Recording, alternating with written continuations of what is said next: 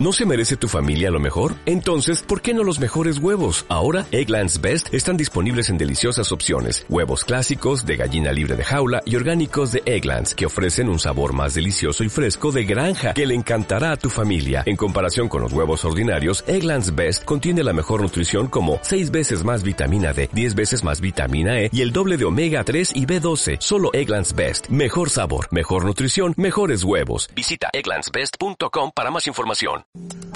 Alejandro Katterberg es director de Poliarquía y está en línea. Lo sumamos porque nos interesa su análisis. Eh, Alejandro, ¿cómo va? Buen día. Soy Eduardo Bataglia aquí en Millennium. Eduardo, ¿cómo estás? Muy bien, gracias por aguardar en línea. Alejandro, es una etapa distinta. El presidente cree que puede ser una etapa diferente, pero tendrá que ser diferente también desde cómo se impulsa la gestión económica, ¿no? A ver, me parece, Eduardo, que el dato más significativo es que por primera vez en mucho tiempo tenemos un ministro de Economía que no es economista. y eso lo que da señal clara es que el problema principal hoy es de índole política. Bien hecho el diagnóstico, entonces.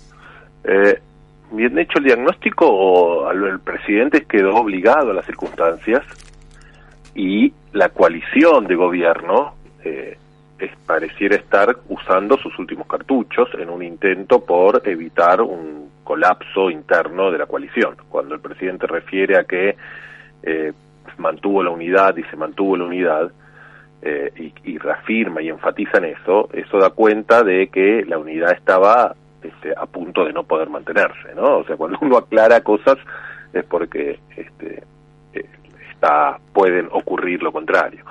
Yo lo que te diría, Eduardo, es que acá me parece las conclusiones más importantes. La primera evidencia es esto que decíamos. Acá hay un, origen de la crisis de índole política. Obviamente la situación económica argentina no es buena, no es buena por los problemas que, que, que, tiene, por que, de años, más los estructurales, más los nuevos, más, más la desconfianza que genera el kirchnerismo, eh, pero la economía argentina no debería estar en la situación que está si no fuese por eh, el desequilibrio político, la falta de coordinación eh, que existe al, interior de la coalición. Digamos, acá no hubo el efecto tequila que no vino de México, acá no hubo una sequía que nos arrasó las exportaciones un año como ocurrió en otros momentos, acá no hubo una crisis financiera internacional, acá lo que hay es eh, una, un nivel de desacuerdo, de desconfianza, falta de visión y de pelea en el por el liderazgo del poder entre sobre todo el presidente y la vicepresidenta.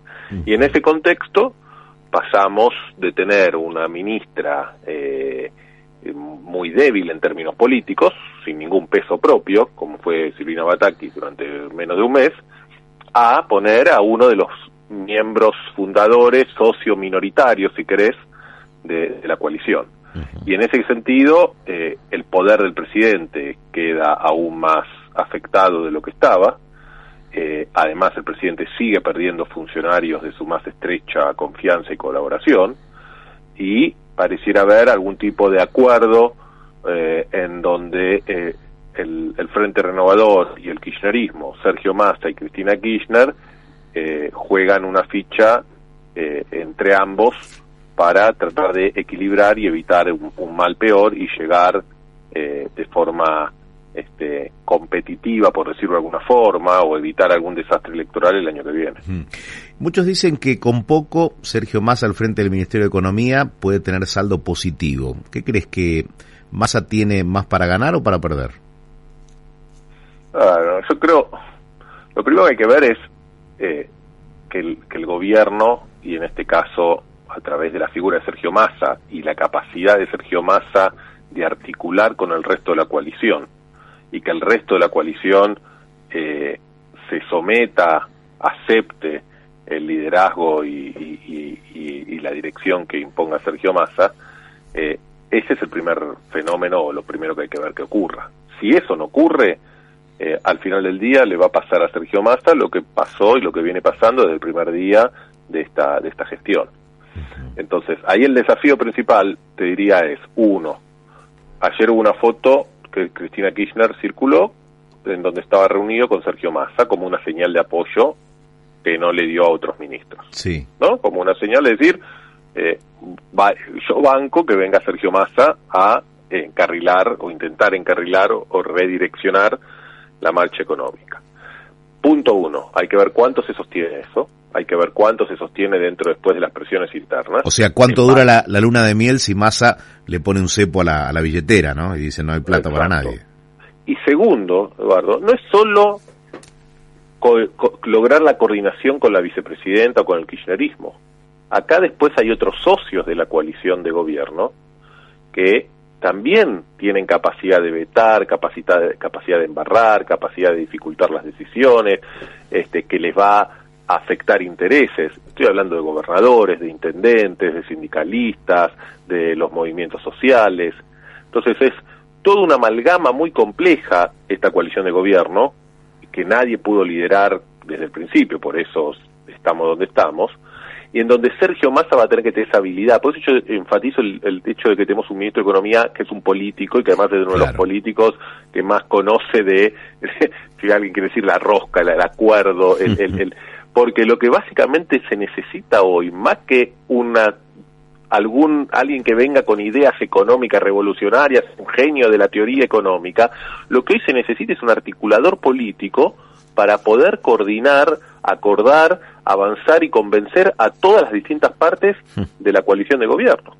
Entonces, ese es el trabajo que va a tener Sergio Massa delante suyo.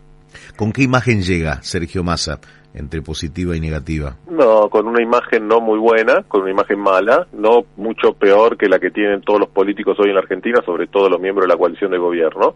Acordate, Eduardo, estamos en un contexto ya hace tiempo donde hay un nivel de cansancio social, de desprestigio social, eh, de bronca hacia la clase dirigente, hacia la clase política y a la clase dirigente en general, en donde hoy en la Argentina solo hay tres o cuatro dirigentes que tienen un saldo de imagen más positiva que negativa, en donde hoy en la Argentina casi no queda ningún dirigente que tenga más de 40 puntos de imagen positiva y todos están con imagen por abajo de eso.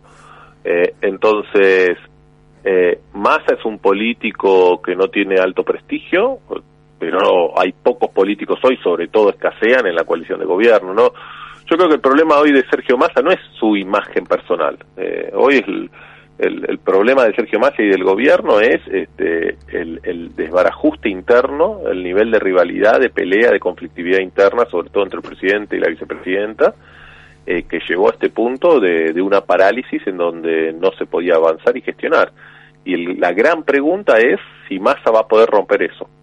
Eh, si Massa puede romper eso y puede encaminar algún programa de moderación del gasto y cumplir con lo que el gobierno dijo que iba a cumplir más o menos que se puso como metas con el fondo, bueno, el gobierno podrá tener la posibilidad de llegar eh, evitando algún tipo de mal mayor a las elecciones del año que viene. Alejandro, si, si esto sigue así, eh, dentro de un mes volveremos a hablar y la situación será que este, no se pudieron coordinar, que no pueden ponerse de acuerdo y, veremos un nivel de conflictividad política mayor al que estuvimos viendo hasta hace poco. Hablamos a principios de septiembre, a ver qué ha pasado. ¿Mm? Un saludo grande. Gracias. Alejandro Caterberg, director de Poliarquía.